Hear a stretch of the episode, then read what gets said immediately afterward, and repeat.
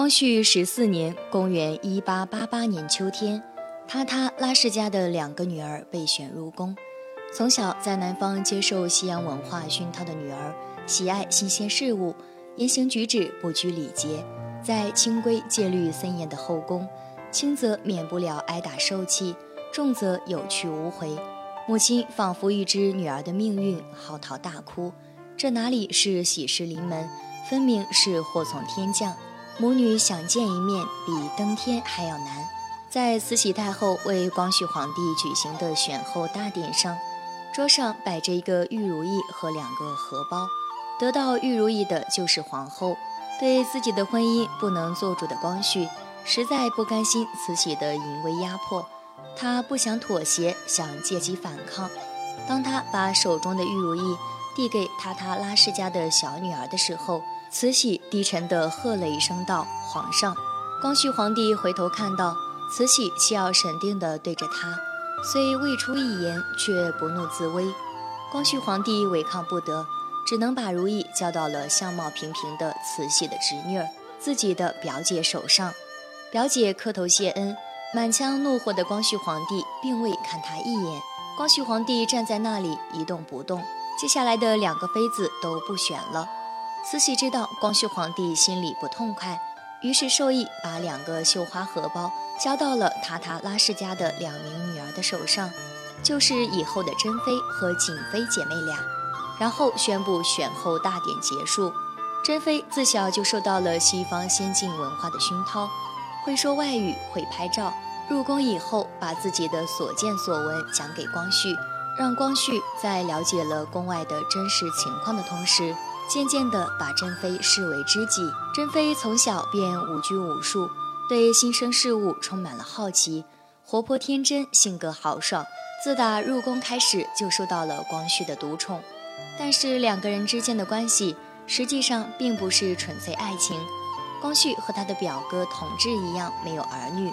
据宫里的老太监讲，光绪有天烟的疾病。大婚的时候，隆裕曾因此说了不该说的话。得罪的光绪因此失宠，珍妃由于相对年轻，对于男女之事并不那么在意，让光绪仅仅作为一个男人没有压力和尴尬。光绪和珍妃在一起应该是很轻松的。这期间的事情是真是假，我们肯定找不到确凿的证据，但我们从宫中的病历本上的确能看到关于光绪隐疾的记录，想来他的不育症正是由此导致的。既然无法在身体感官上找到乐趣，那么光绪对于嫔妃的要求就只剩下了心灵的享受，能陪她开心了就行。在这一点上，珍妃做得非常好，花样百出，要么女扮男装逗光绪乐，要么陪他舞文弄墨下一盘围棋。后来呢，还玩起了照相机，不光给光绪带来了新鲜感，相比之下，呆板的隆裕皇后和瑾妃自然难以吸引光绪。更巧合的是，珍妃的身体其实也不太好，小病不断就算了，后来还得了风湿等一系列的疾病，继而引发了妇科病。在这样的情况下，她也不大方便琢磨私生活的事情，正好迎合了光绪的心意。其实不光光绪喜欢珍妃，慈禧一开始也很喜欢珍妃。老佛爷虽然练拳，但在戊戌政变之前，确实是把光绪作为正儿八经的政治接班人在培养。让自己的侄女儿当皇后，是出于巩固自己家族地位的需要，并不代表他就喜欢隆裕皇后的性格。珍妃的伶俐和她带进来的新气，都让慈禧眼前一亮。后来，慈禧之所以对珍妃由爱到恨，主要原因还是珍妃自己做的太过分。珍妃常常对宫中的规矩视若无睹，借助光绪对自己的宠爱，经常做一些有违礼法、出格的事情，着男装坐八抬大轿，随时随地不分场合的拍照，对皇后也不当回事儿。被冷落的皇后就时常去慈禧那里打小报告。出于对珍妃的喜爱，慈禧起初并未严加处置，只是睁一只眼闭一只眼。然而珍妃得寸进尺。把手伸到了不该伸的地方，让慈禧再也不能是视若无睹。珍妃利用光绪对她的宠爱卖官鬻爵，虽然这是一件颠覆人们心中对珍妃美好印象的事情，可却是史料记载的事实。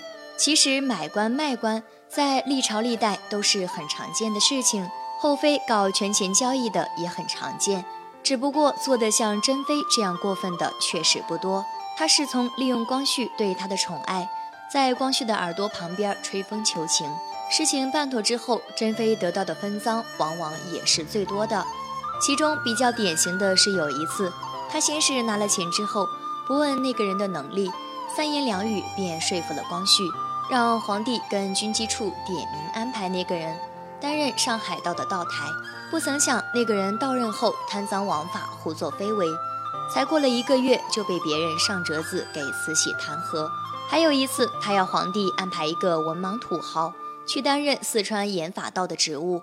事发后，慈禧让太监在他居住的宫里查获了一本账册，上面详细记录着他卖官的收入及名单。珍妃卖官丑闻在朝廷内外大肆传播，很多人都在看光绪的笑话。慈禧这回彻底的坐不住了，跟光绪说：“你必须严厉追究这件事情的责任。”说的难听点儿，让一个贪官去捞钱，那还勉强算是说得过去的。可你让一个文盲当那么重要的官儿，实在是太不像话了。这回即便是光绪有心庇护珍妃，于情于理也没有理由了。面对确凿的证据，骄纵惯了的珍妃不得不在慈禧面前低头认罪。然而，暴怒的慈禧将她和她的姐姐瑾妃降为贵人，让人当众扒下她的衣服，裸露皮肤挨打。嫔妃受此处罚，在历朝历代都是极罕见的，这对珍妃来说是极大的侮辱。她大声求饶，慈禧脸色铁青，并不理会。停杖之后，珍妃不省人事，身后血肉模糊。此次受辱一年过后，虽然慈禧就又把妃位还给了他们，但珍妃无拘无束的个性已荡然无存。每日写字泡茶，谨言慎行。都说江山易改，本性难移。从自在浪漫的小姑娘，变成了今天谨言慎行的样子，是一件多么不容易的事儿。她再也不愿再招惹是非，一切似乎已风平浪静。那么，在戊戌变法中，珍妃到底在其中扮演了什么角色？我们现在无从得知。但从她之前惹怒慈禧的情况来看，他肯定插手到了政治事务当中，犯了慈禧的忌讳。这一次，慈禧没有再给儿子和儿媳妇机会，直接将二人分别软禁在中南海的瀛台和景祺阁北边的北三所，直到庚子年兵临城下，珍妃才得到了人生中最后一次走出冷宫的机会。然而他没有想到，这个机会是带着死神来的。慈禧以害怕洋人侮辱珍妃为由，让珍妃长眠于枯井下。据说珍妃死后，慈禧夜夜噩梦缠绕惊心。逃亡回京后，命人打捞出珍妃，并封为珍贵妃，后葬于光绪的妃园寝。比起生前遭受的残忍，死后的哀荣又有何意？只是在坠入枯井的瞬间，这个天真灵动的女孩。是否想起了母亲的哭声？真的是此生就此完结，再也回不去了。如果真是如果，他宁愿只做人间一红颜，让爱与自由来得刚刚好，也不去深宫做那个男人所谓的最爱。今天的分享就到这里。